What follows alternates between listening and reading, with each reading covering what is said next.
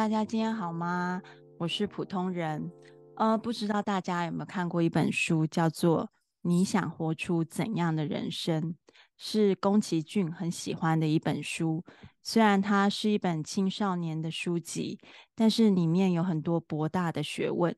里面有一句话是这么说的：“正如你感受的那样，每个人都是广阔世界中的一份子，大家聚集在一起，创造出这个世界。”随着世界的波浪移动活着，那在这个世界上呢，有很多很多的朋友都是在默默付出的，不求回报。那今天的嘉宾呢，在我心里就是这样的存在。让我们欢迎今天的嘉宾小咪妈。Hello，大家好，我是小咪妈妈，但 是很多人都知道我叫我小咪。对，普通人你好，呃、你好，对，今天很谢谢你，就是来节目中分享你的故事。呃，那我先说说我们是怎么认识的，这样子。那我跟小咪是呃，因为小咪的猫咪，那小咪的猫咪呢是一只十二岁的猫咪。那那个时候呢，因为呃这只猫咪呢，当时呃去兽医那边，那兽医有说。呃，他的情况有点危急，所以呢，我们就透过介绍，然后我到了小咪的家，看看猫咪有什么话想要说说的。那也因为这个缘分呢，我跟小咪就变成了朋友。而且非常巧的是，我们两个的生日还是同一天。我们两个听到就吓到，想说：“哎，怎么那么巧？”这样子。那今天真的很开心，小咪可以来这里，就是聊聊一些呃关于他自己的经历这样子。那呃，小咪，你可以在这边跟大家介绍一下自己吗？嗯，好的，谢谢普通人的邀请，来我呃，请我来上这个节目，呃。也是第一次接受这样的采访，还是觉得蛮好玩的。嗯、呃，我介绍一下自己吧。我是一个，我从小就是一个动物的爱好者。呃，可能跟很多小朋友一样，都喜欢小动物啊之类的。嗯，然后就是我就是特别喜欢猫咪。呃，我记得，嗯、呃，小时候学校就是小学毕业啊，中学毕业的时候，同学互相。呃，留言留言本上留言的时候，嗯，就有同学说，呃，你是一个为猫生长的人，好像是这样子。就是我的话题就是围着猫。那以前好像觉得自己是另类，嗯，同学啊、邻居之类的，就是都没有像我这样特别喜欢猫的，嗯。后来，特别是来了美国以后，发现哎，有很多人喜欢猫和狗啊，然后嗯，就开始和这里的人，就是很多线上的朋友做越来越多的朋友。这样，嗯，我记得小时候第一只猫是从垃圾堆里捡来的，嗯，也是妈妈比较呃有爱心，说经过爸爸的同意让我养猫。然后从那个以后呢，我就对猫就是呃，怎么讲，就是有了 对对，有了有了更更多的那个认识和经验嘛。然后那时候小时候都不太懂那个猫猫是需要绝育的，以前也不懂啊。以前在大陆的时候，猫咪也都是散养的，因为平时家门也都是开着的，就不会说像现在的。那个门啊，都有什么铁门之类的关起来，嗯，所以以前的猫就是以前的流浪猫就会比较讨人厌啊，那些邻居啊什么都不太喜欢流浪猫，嗯，然后流浪猫白天就会嗯躲起来，晚上就会在那些楼道里啊、弄堂里面，就是在那里大呼小叫或者打架之类的，嗯。然后，呃，来了美国这里呢，也是其实前面的十年都没有养过猫。嗯。然后呢，我跟我先生结婚十周年的时候，他问我要什么礼物，然后我就说我想养猫。然后呢，嗯。后来就是机缘巧合，就是领养了小咪，就是从外面捡回来的。嗯。然后，嗯，很感谢，嗯，呃，普通人。给我们带来的沟通的这种能力，让我让我们跟我的猫猫之间有了更多的理解。嗯呃和呃依赖吧。谢谢。对，那呃。当然，我跟就是猫咪之间，我们那一次的相遇也有很多的故事。然后，嗯、那今天呢，我想把重点呢都放在小咪妈身上，那就先不琢磨宠物沟通这件事。那不过，同样的，我也很感激，就是小咪让我遇见了猫咪，然后。呃，猫咪是一只很有韧性而且很有智慧的猫。那小咪妈呢，则是在动物救援这一块不遗余力，那非常令人敬佩。那呃，我想知道说，小咪妈本身在美国，你大概做了多久的猫咪救援了呢？嗯，我在这里大概是从呃领养小咪前的。前后那一段时间，差不多现在有十一年吧，十一年、十二年左右。嗯，嗯，其实最早呢，最早呢，其实是被以前的邻居老夫妇，美国白人老夫妇感动了。嗯，呃，那时候我们住在一个四户人家的一个 unit 里面。嗯。嗯门口的呃邻居的老夫妇每天都会按时在门口放呃一些猫粮和水，哦、呃，然后呢，他自己家有两只狗，还有三只猫。呃，我我后来才知道，他那个三只猫其实都不亲人的，他们只是养在家里，因为在外面比较有危险。呃，嗯、我们以前住的那个地方附近有一个 apartment。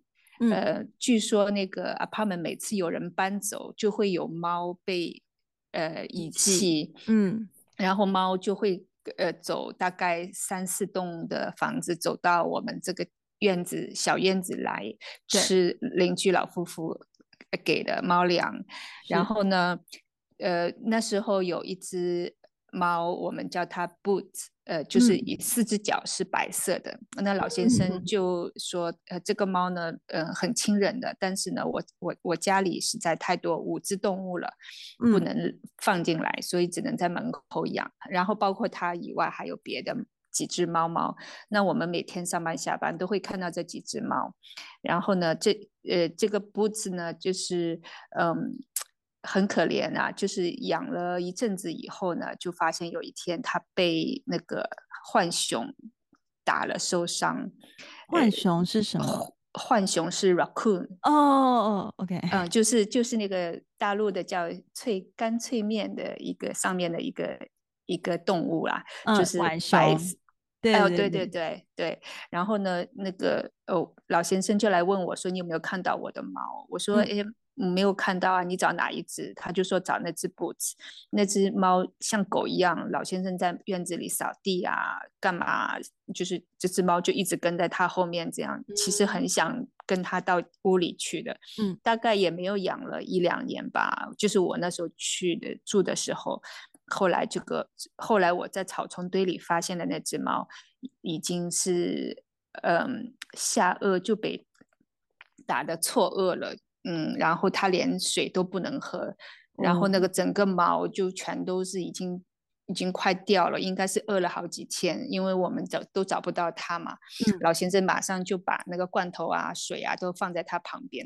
嗯，他根本就连喝水都不能喝了，因为那个上颚和下颚已经错开了。它是被咬伤吗？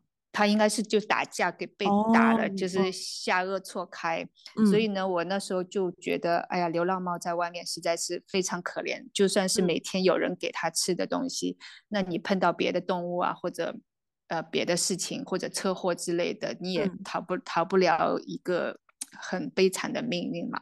嗯。然后还有一件事就是，我就是我们住的那个地方隔壁有一个一百年的那个。古董房，呃呃，有有政府给的牌子，就是百年的那种，呃，有历史意义的房子。嗯、那边里面的一个主人呢，那个养的一只母猫呢，就没有没有节育的，然后他有已经生了一胎，有两个小孩，所以有三只猫一直在那里转来转去。突然发现说，那个猫妈妈又生了一。第二胎有五只小猫，然后生在我们这个围墙和它的围墙中间的一个夹缝里面。嗯，呃，那那时候就是我就想说去帮一下这个小猫怎么办嘛。嗯、然后呢，我就有去到 San Jose 呃 Animal Shelter，嗯，呃去打听情况吧，然后就在那边认识了一个越南小姐姐，其实应该比我大几岁吧，嗯，然后她说我会，我知道去哪里绝育，她就呃四只小猫。都送去的 m i l Peters 的那个 Humane Society，呃，嗯，of Silicon Valley，嗯。然后第五只呢，为什么没送呢？因为他说第五只特别小，体重还不够。嗯，嗯他们那个 shelter 就是说太小了，我们不收，你要喂大一点才送过来。嗯嗯嗯、后来呢，就是前面四只呢，就是很顺利的被收进去以后就。喂大了，喂大一些，然后就绝育找领养了。第五只呢，他说他被女儿的同学家里成功领养了，所以呢，后来我就知道哦，原来可以这样做哦。因为在美国的话，其实也没有什么呃经验嘛。然后呢，嗯、就是他嗯非常仔细的告诉我走的每一步以后呢，我就。好像给我开了一扇门一样，嗯，嗯，所以从那个以后就我就把他作为我的榜样，就说我就会一直会问他，嗯，我碰到这个事情应该怎么样或者怎么样，所以他一直告诉我很多东西，我就是他就是我的启发人，啊、等于这个因缘际会你就开启了这个，对对对对，没错。对，然后救援事业，对对对，其实那个隔壁的邻居，我们当时把猫猫救走以后，我们还是呃跟他想跟他说，把那个猫妈妈绝育嘛，因为每次救小猫的话，嗯、你可能过半年又有一一堆小猫要你救，你可能救不完嘛。那时候我们也不认识他，然后我就跟、嗯、呃另外隔壁的，我们有四户人家嘛，其中还有一户人家是从佛罗里达过来的，他们在。佛罗里达的时候，那个女主人她就是从二十岁就开始救猫，救到四十几岁，就是救流浪猫，嗯、所以她很懂怎么抓流浪猫。后来就请他的先生把那个猫猫送到 shelter 里面去绝育，然后绝育完了以后回来，我们就很害怕隔壁的 邻居知道我们把他的猫给做绝育了。后来那个老夫妇就去跟他说：“我们帮你的猫做绝育了。嗯”我们还等着他过来过来骂我们，没想到他买他做了点心过来谢谢我们呢。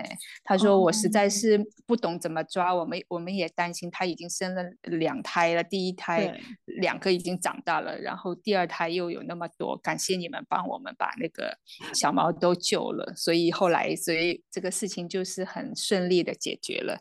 这样的话，我等于就是在在邻居的帮助下，就能是已经体会了第一波怎么样，就是救助小猫、小奶猫和、嗯、和怎么样把大猫做绝育这样。嗯嗯，对，那本来一开始是很担心那个女主人要来 要来骂你们，后来发现，哎，女主人其实很感谢你们。对啊对啊，还我记得还他还过来拿着小椅子还是桌子拿过来，把他做的点心放在那个。桌子上面，然后把我们都叫过去，嗯、因为我跟另外一家的两个，哦、我们俩差不多年纪的，嗯、我们刚。好都在家，是周末嘛，他就特地还来谢谢我们这样，嗯、所以还算是一个很 happy ending 啦。嗯、那你 现在的呃工作内容啊，大部分都是什么呢？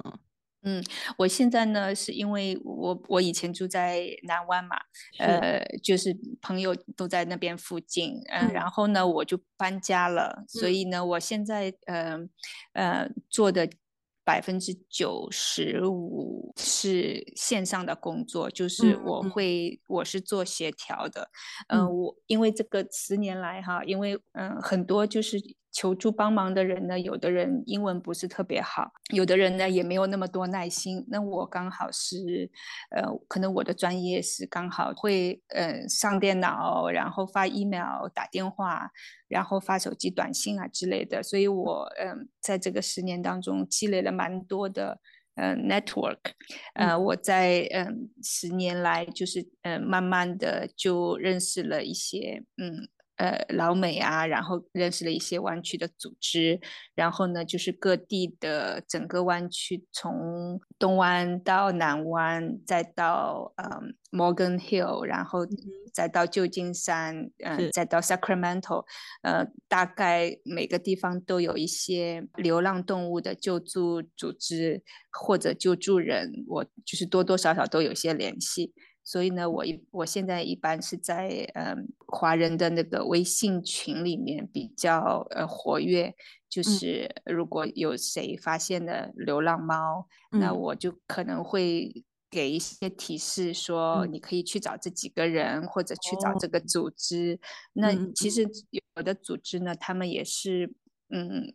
每年的政策会变的，可能他们本来是有一些义工可以帮忙上门来抓猫，那有一阵子他们就说啊，我们义工人比较少，那我们没有人帮你抓，你需要自己抓了，你送到送到我们这里来，然后可能一三五有人，二四六没人啊，或者是有什么那些不同的要求，嗯，那我们。一般的话都会，嗯，我就会给大家指一个方向，这样，然后呢，嗯、就是在中间居中协调，对不对？对对对，然后呢，其实有些也不是说所有的都一定会有好的，呃，很平顺的那个。过程，所以有些，嗯嗯嗯、然后也要看有些求助的人，有的可能没什么耐心啊，或者有的就是说啊，没关系，你只要来帮忙，我都可以。那有的会，有的救助人会从很远的地方过来帮忙，那我们我就会提醒说，啊，那如果你能够补贴一些邮费啊之类的，因为抓猫啊，嗯，送猫啊这些都是义义务的，嗯、大家都是。花自己的时间，花自己的费用，嗯嗯，所以呢，就是，嗯，也要大家互相理解一下。有的人说、嗯、啊，那我没这个钱，我也不想管。哦，那也那也没办法。其实是有各种状况的，对不对？对对，因为也也会有比较少啦，有这种人，他们觉得我们做义工是有有钱拿的。嗯，那有一次有一个嗯，网上的微信群里面有个女生。呃，刚好是假期，他说我这里我这里看到一只流浪猫，你们现在马上就派人过来。嗯、那那我说哦，今天是过节，我说班这个时候我是不看手机的，嗯嗯、不看微信的猫咪群的，因为那边呃聊天的我不看的，一般的话有有有需要要帮忙的我才会去看。那那天我就说，我说今我说抓猫不是你要我们马上来我们就可以来，呃，这个需要预。预先安排的，因为我们都是义务的，那不同的义工的工作的时间也不一样。然后猫咪也不是说你你你现在要抓那个猫就会让你抓，嗯、所以有很多不稳定的因素，需要把那个后续和可能的嗯事情全都考虑好以后才开始行动。然后那个。人就他完全不理解，然后我就跟他说：“那我说今天过节，我也不想跟你争论。我说那就先拜拜了，我就把他，我就不不再跟他聊天了。然后他还不停的发过来，嗯、就说你们还你要装清高啊什么之类的。嗯、那我也觉得好奇怪啊。然后不过这也是嗯，可能一百个人当中碰到一个吧。然后我就说我说流浪猫其实。”就说难听一点，就是好像行，嗯，会动的垃圾嘛，嗯，因为其实流浪猫本身没有价值，你就算捡回来。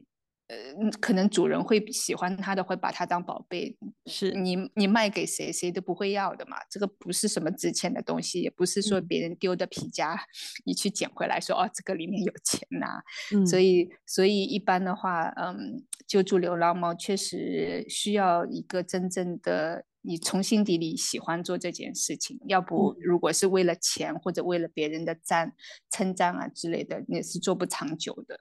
嗯嗯嗯，我一直都觉得很好奇，就是为什么美国没有流浪狗，可是却有很多流浪猫？我真的很少在路上看过流浪狗，可是猫真的还看过不少。然后也像你说的，就是嗯，嗯，即便你不能把它带进家门，可是常常会有人在呃街口啊，或是呃门口就放猫屎这样子。嗯，其实流浪狗也是有的，只是没有那么多。嗯，嗯，我觉得我知道我，我因为我也有在呃流浪狗的救助的群里面。嗯，呃，因为猫咪呢是可以在室外养的嘛，所以然后呢，很多人有院子啊，就是要不喜欢有老鼠啊之类的，有的人就会养院子猫。嗯，那有的呢主人不太负责，就是呃没有绝育的猫。就丢在外面，那猫就会不停的生嘛。嗯，所以呃呃，然后流浪猫在户外的话，它们也可以抓老鼠啊，或者抓鸟啊，就是它们还是会能、哦、会能够自己生存的。当然，如果太多的话，就可能老鼠也吃完了，嗯、鸟也吃完了，就活不下去了。那流浪狗呢？嗯，也是有的。我的救助群里面的呃朋友就有。流浪就是专门去救狗的，嗯，如果你去到收容机构，会发现有很多狗，呃，有的狗是被主人遗弃的，有的狗是那些呃专门呃繁殖狗，有的这边蛮多，据说是那些地下的繁殖场，繁殖场，嗯，他们他们去培养一些比较有攻击性的狗，呃，像那种什么比特犬之类的，就是。呃，小小的，然后就在 Craigslist Craigslist 上面卖，然后呢，这些狗呃被买买走以后呢，他们就去培养他们去咬啊什么的打架，嗯、然后就像。嗯，斗鸡啊，他们就有斗狗的，就是地下赌场，嗯，嗯然后有一我朋友家的呃以前救的一只狗，就是呃这这种比特犬的一个母狗，它好像生了很多胎以后就被那些繁殖的人遗弃了，遗弃的丢在马路上，是一只雪白的狗，然后呢，然后被人捡到送到 LA 的。呃，shelter 里面，然后呢，那那 shelter 就会贴出来说，这只狗是几月几号到我们 shelter，然后我们，呃，我们可以把它留到几月几号，然后没有人来领养的话，我们就把它安乐死。嗯，然后呢，我的我朋友的女儿，呃，就是特别，他们母女两个就是，呃。救狗救的，就是在湾区救狗比较有名的，呃，一对一对母女。然后他女儿就是看在网上看到这只狗说要安乐死，然后他就特别嗯、呃、舍不得，然后他花了，据说花了近一千块钱请，请请呃网上不认识的人帮他去把这只狗狗领养出来，呃，然后再呃。经过别人送到湾区，嗯、呃，那时候他应该还是学生吧，他自己的学费都没有太多，他就是，据说据他妈妈说，他有时候那个女儿为了救狗，他一一天只吃一顿饭啊之类的，就是把钱都省下来救狗，嗯，嗯，所以然后他就说那些呃比特犬特别嗯。呃可怜，因为好像有蛮多人故意要繁殖，所以呢，他女儿是特别去救比比特犬。他们家，他女儿家有一只狗狗，我去看他的时候，我也是第一次跟狗那么亲密接触啊。然后那个狗就把我一下子呃撂到在四脚朝天这样，然后其实他是来亲我了，我也是知道。然后那个嗯。呃那个女主人就说：“她说比特犬不是很凶的狗，要看主人怎么训它。如果你把它训成一个温柔的狗，它就一直是是一只温柔的狗，不会咬人的。所以希望大家对比特犬要有一不要有偏见。主呃，如果狗狗是很凶的话，那就是要就是训它的主人的一个问题，而不是狗狗本身的问题。”对，嗯，对，其实到现在应该是也是有很多，嗯，安乐死名单上的狗，只是我我。我个人就是精力有限，我也不懂狗，然后我、嗯、我就尽量不去看那边那种信息。其实，嗯，安乐死名单那上的狗真狗和猫都还蛮多的。然后我感觉猫呢，因为比较小嘛，然后一个家庭里面可能如果你地方不是特别小的话，还可以养好几只猫。嗯，就说猫感觉上猫的，嗯，呃。养猫的就是一个环境比较容易控制，呃狗的话，如果你要养一只大狗，那你如果只有一个很小的房间，那你要 make sure 你。每天要带它出去走啊、遛啊，就说你的主人的体力和时间要跟得上。嗯、对对对，就是感觉上养狗的付出，主人付出的会更多一点。然后养猫的独立性的感觉，对对，猫就是比较 low maintenance，就是你只要给它吃喝拉撒，你真的一天不在家或者三天不在家，它也可以自己活。那狗的话就没有那么容易，猫可能就是会。脏一点，因为你要帮它呃到就是铲屎啊之类的。嗯、但是如果你把了水啊、猫粮都放着，现在很多都是呃自动自动的那些 machine，、哦啊、然后还会说猫猫来吃饭，然后你都可以录音啊，然后那个呃呃猫砂盆也是呃自动的，对，帮你都清干净，所以猫猫其实它。除非它很黏你，要找人玩。一般的话，如果你有两只猫在家，它们可以自己玩。所以其实猫是比较，嗯、我觉得 survival 的那个要求就比较低一点。嗯、然后很多女生就比较喜欢猫嘛。然后我发现很多老太太啊都很喜欢猫，在家里会养很多猫。哦，真的、哦？你看那些卡通片里面，那个养呃养猫多的都是老太太。对，然后我觉得我自己养猫的一些朋友，他们的确就很容易越养越多，就觉得因为有时候你养的猫它并不一定那么喜欢亲近，然后主人又很想要就是猫来撒娇，就想说，哎，那养下一只会不会是比较容易遇到一只容易撒娇的猫这样子？对 对对，是是的。然后我们那个救助的那些义工啊，每次抓到小猫，说：“哎，这只小猫我很喜欢，我留下来吧。”所以我，我我我那个这边的一个老美义工，他是。他跟父母一起住，然后呢，他有一个好朋友是有自己的房子，所以他就每次说，嗯、他说我好朋友说他愿意养这只猫，我们俩一起养。他从 第一只我不认识，这只猫本来就有了，从第二只开始到现在第八只，天哪，二三四五六七八我全都知道，因为我都知道他在哪里抓，什么时候抓，现在全全都长成大毛了。哇，真的很厉害。对，那在这呃将近十二年的期间里啊，有没有什么是令你很呃印象很深刻的事情？比如说嗯特别感动的，或是说呃特别难过的等等这样子。其实还是蛮多的，嗯，嗯，我就举几个例子好了，嗯，嗯呃，大概是二零一七年，呃，嗯、经过一个微信的朋友的呃。推荐吧，就是让我呃开始关注一个东湾的一个荒山上的一群流浪猫。哦，那呃、嗯，那当时呢，那个微信的群友呢，他刚刚从呃呃香港来美国没有太久吧，他的英文也不太好。嗯、那他跟我说那边有很多猫，嗯、但是我不晓得怎么样去跟那边的人沟通。嗯，那我就有跟他说，那你你。你你要不留个纸条在猫碗下面，看看是谁在喂这些猫？那他就去留了纸条，然后他有把那个地址啊告诉我，然后我就去联系当地的 shelter。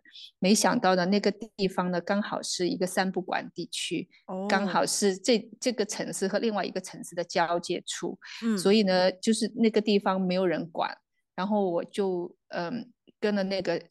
那个所谓的那个 city 的 shelter 里面的负责人也联系上了，他就说，他说很不好意思，他说这个地方首先是我们这个呃管辖区外面的一条街，第二呢，我们这里本地的猫也非常多，流浪猫，我们实在是无暇再去，对，也也帮不到，嗯嗯，那这样的话，那我那个朋友呢？呃，我那时候其实也没认识他，只是因为我在猫群里面的，呃，比较活跃，所以他就猜我会帮，愿意帮他的忙。嗯、那这样的话，嗯、呃，最后呢，就是我们就联系到了那边的喂猫人，呃、嗯，我们把指头指头放在那个猫碗下面，然后他看到了，然后他就跟我联系了。哦，然后，然后。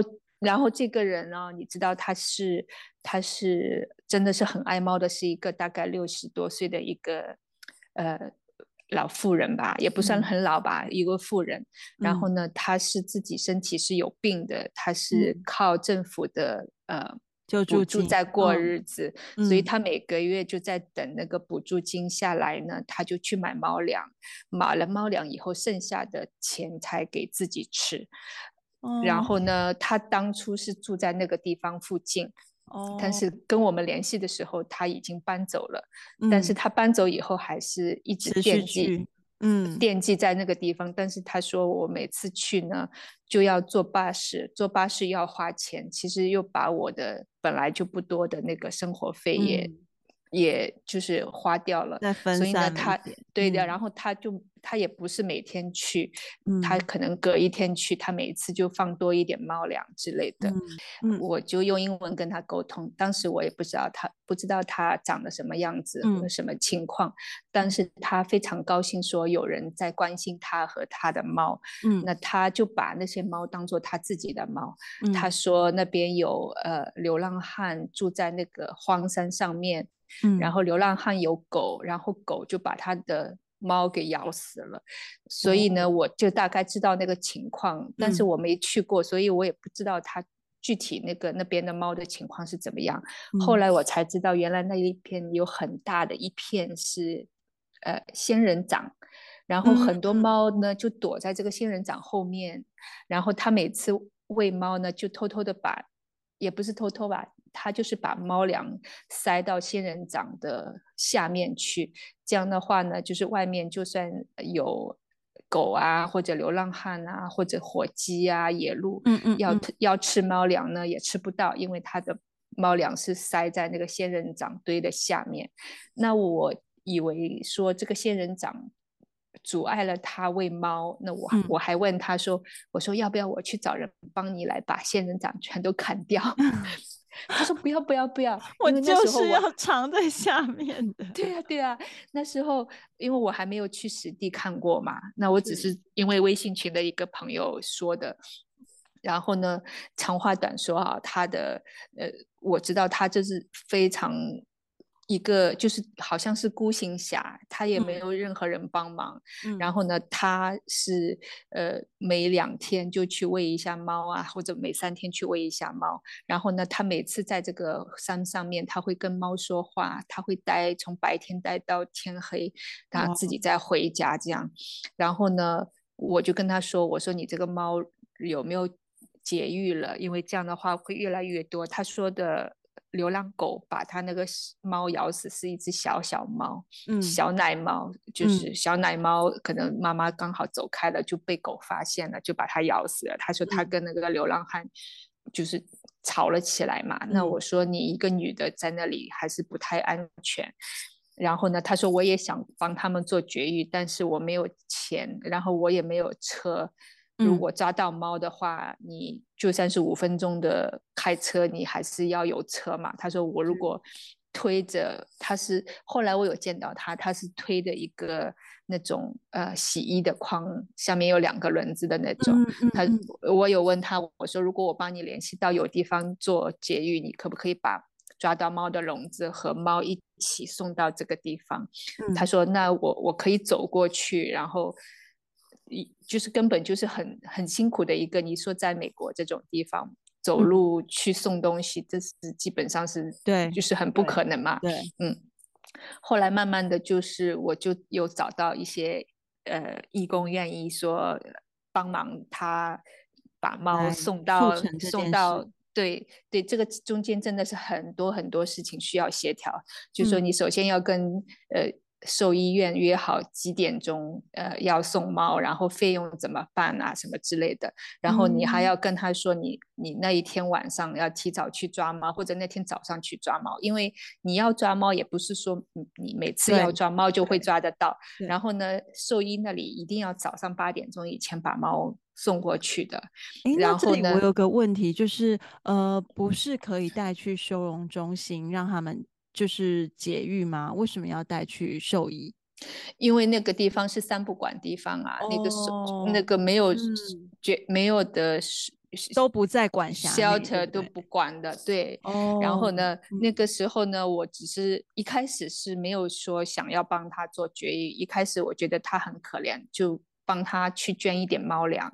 嗯，所以我们有。想办法帮他捐猫粮，然后呢，你你捐猫粮只是说你具体操作的时候，就说我们如果捐到钱，谁去买猫粮，谁把猫粮送到他的那里，那他的、嗯、他住在 Oakland，他住很远，你不可能送到他很远的地方，他第二天再把猫粮再拖到这个地方放，但是呢，这个地方是一个荒山，你也不可能把猫粮放在那里，就说没人管了，所以中间还有很多很细节的协调的问题。嗯，那那还好，就是给举给我举报的这个朋友呢，他也是很努力的在帮忙这样。嗯，所以呢，后来慢慢的我们就跟他说，我们我们帮你找一些人，你不用每天都来喂，我们我们找义工，嗯。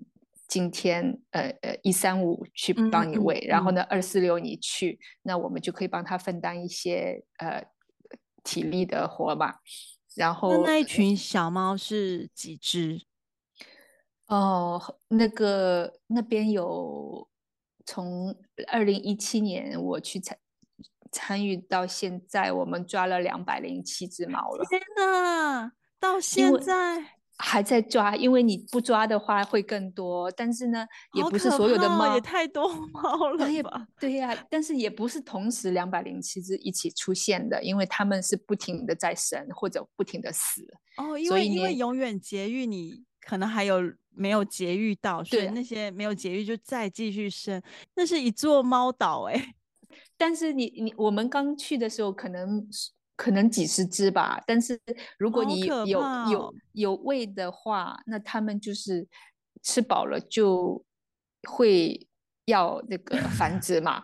但是你如果不不喂的话嘛，他们就吃一一半饿一半，然后又呃下个雨啊，冬天过了就会死掉死掉一些。那他们的嗯比较少，我们会看到猫死在大马路上，基本上的猫都死在一些就是。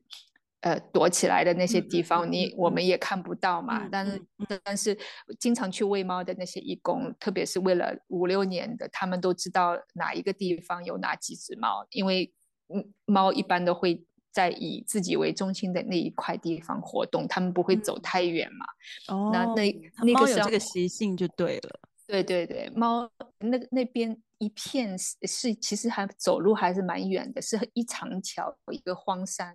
据说那个地方是要以后会嗯造什么房子，还是造什么铁路之类的。但是一、嗯、一直就是一一个是荒山，也没有人住，这样子。对，也没有人住的，所以呢就会有流浪汉啊、野鹿啊。我我后来有去大概。大概那么多年去过大概十次吧，最多，嗯，嗯也有看到那个火鸡，就是呃，嗯、火鸡妈妈和火鸡爸爸，嗯、一头一尾，中间有二十只小火鸡，然后这样一个队伍在那里奔跑，然后把我们的猫，那里根本就是一个野生乐园。对呀、啊，对呀、啊，对呀、啊，其实如果没有。没有流浪汉的话，其实还 OK，但是有流浪汉的话，就会比较不是很安全。然后有时候会有，据说有那个 sheriff 那些警察会在那边去抓人，哦、因为流浪汉有的可能在那边做毒品啊，嗯嗯、然后就卖东西啊之类的。然后，所以基本上那里是其实是有一点不安全的嘛？有不安全，对。哦、所以后，所以我们一般约的。义工的话，我们就会说，如果是个女生，就会说，你有男朋男朋友一起吗？或者就是说，或者两个女生一起。所以呢，我我做协调的和和呃 recruiter，就是我会花很多心思，就是说呃找到两个不同的时间。住在不同地方的两个义工，怎么样把他们的时间凑起来？然后呢，怎么样给他们呃猫粮？因为我们就说你已经花了时间了，所以你尽量不要花钱再去买猫粮。所以呢，我们就会我就会到不同的地方去去募捐，就是有点像和尚去化缘的感觉。我就是到处去给猫流浪猫化缘。然后呢，现在就是基本上会有几个嗯固定的就是。朋友啊、呃，他们一次性就会捐个十袋、二十袋猫粮，嗯、呃，这样的话，我们可能就可以大半年就可以熬过去了。然后呢，嗯嗯嗯、再再做一些比较比较松散的那个小型的募捐，呃，嗯、说呃五十块啊，或者二十块啊，你都可以帮猫猫，可以就是大多数。给他们吃一天的猫粮啊，或者怎么样，嗯、所以呢，就是多多少少会有一些呃捐钱，然后我们会有帮一些猫咪，就是比较亲人的猫咪找领养，的那我们就说我们收五十块钱的领养费，嗯。嗯，这样的话就是其实我们义工的时间的都不会收钱，只是说五十块，我们就请他捐给一个组织帮我们收猫粮款的。嗯、那这样的话，我就可以用这个五十块钱去买猫粮，这样。嗯。嗯 所以现在，嗯，以那个地方的这个 Zoe 哈，嗯，就是我们大概是三四月份认识的，然后八九月份开始，我们就跟他，我花了大概四五个月的时间吧，嗯，终于找到一个组织，就是愿意出钱给我给这边的猫做绝育，但是呢，哦、抓猫、嗯、呃，送猫、接猫。这些都是一个难题，对不对？不，就是你们自己负责。呃，哦、他们会跟你说，我们呃下个礼拜三在哪里有两个名额可以给你们的猫。那你前一天晚上几点？最晚十点要告诉我，就是如果你能抓到两只猫，那第二天你们要负责八点钟以前要送到某个地点。那这样的话，我我们就慢慢的就是在微信群里面问啊，谁可以帮忙送啊？谁可以帮忙抓？所以那个那个收益呢，他那时候就还蛮开心的。他说：“好，我来抓，然后抓的给你们，嗯、你们送。那”那那时候，嗯，我们就有有人帮忙收抓猫，呃，然后他抓到猫以后，我们就把他笼子拿走，然后在某个群友家的车库里面放一个晚上，然后第二天就是由那个人负责送到那个，呃，送到那个。兽医的门口去，这样，嗯，嗯，不过呢，我想说这个，呃，兽医的事情呢，其实还蛮可怜的。他最后，嗯，他最后是去外地要办事情，他跟我们请假，他说，呃，呃，我的我离开一个月，你们可不可以帮我们喂猫？嗯，我我我说可以的，你你什么时候回来，我们就在。还给你，然后他每每天就告诉我说，呃，我今天又去喂猫了。他说我今天不小心，哦，我有一有两天连着两天找不到他。我说你们你还好吗？然后他到第二天发短信给我，他说我昨天喂猫的时候不小心掉到仙人掌堆里面，然后被送去急诊，哦、然后呃仙人掌的刺把他身上刺了很多。很多伤口，嗯、然后呢，嗯、还他还严重的过敏，所以呢，哦、他说我在医院里待了一整天，到第二天下午才被放出来。嗯。然后这个也是好可蛮可怜的。然后后来他说我要去东部办一些事情，嗯、你们帮我喂猫，我说可以。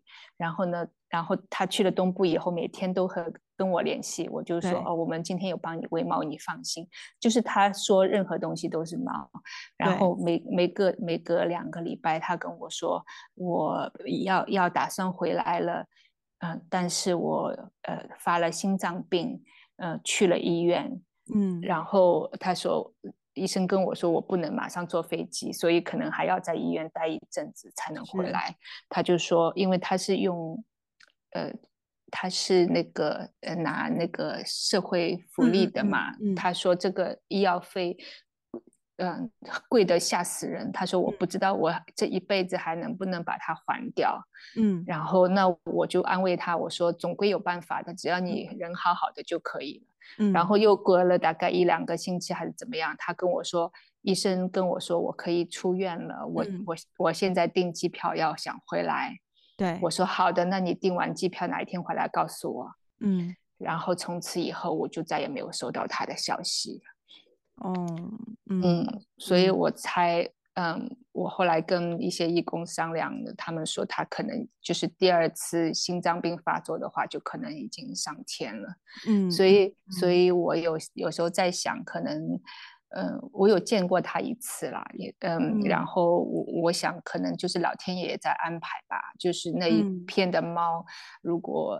如果他走了，就是没有人知道那一片的猫可能就都饿死了，嗯、所以刚好是在他，嗯、呃，要呃要走的半年多前，嗯、呃，让我们认识了他，所以我想他在天上也应该安息了。他知道我们这边我们那一那一伙人现在变成另一伙人，但是我还在，对，都在帮他照顾那些猫，嗯，帮他。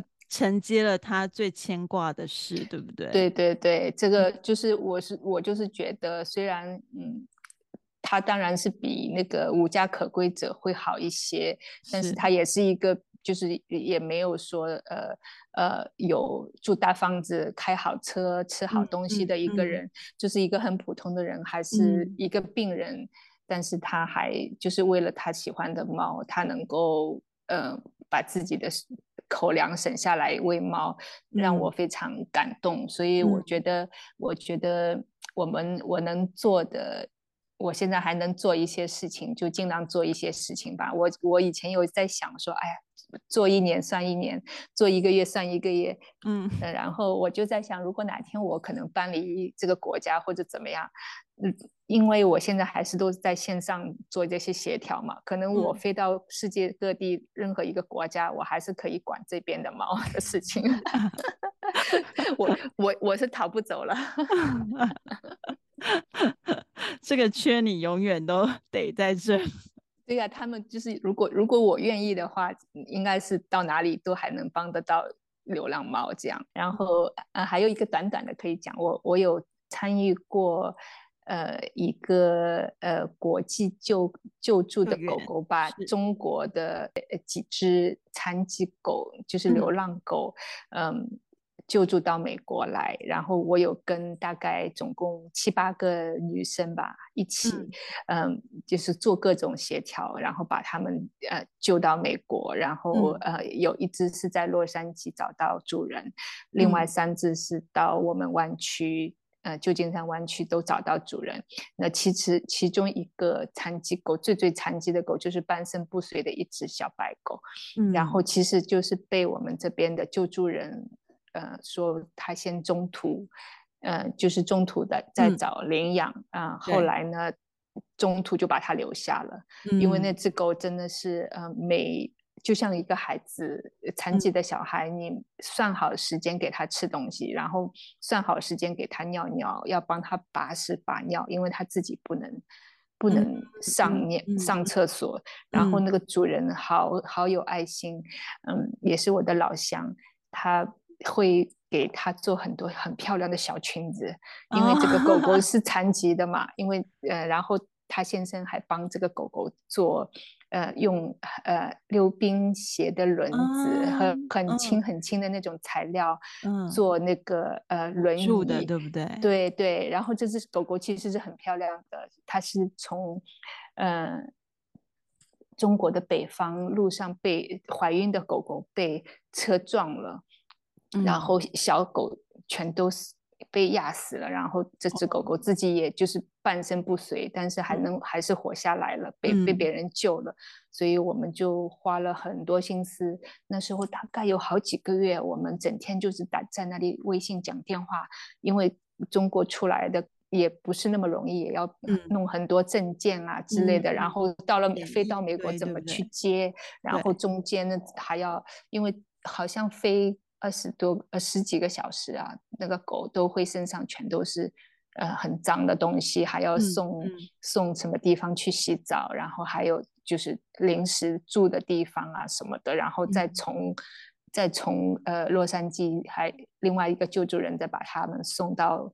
旧金山，然后我们大家都去见面，这样，然后再把那个猫狗啊分流啊什么的，嗯，就是这这个事情让我也是学到了很多东西，也知道很多人都有呃这个热情去照顾、嗯、去救助流浪动物，这样。对，我觉得就是要这样子，不是。偶尔，而是常态的做这件事情，我觉得真的是非常了不起，很无私，真的。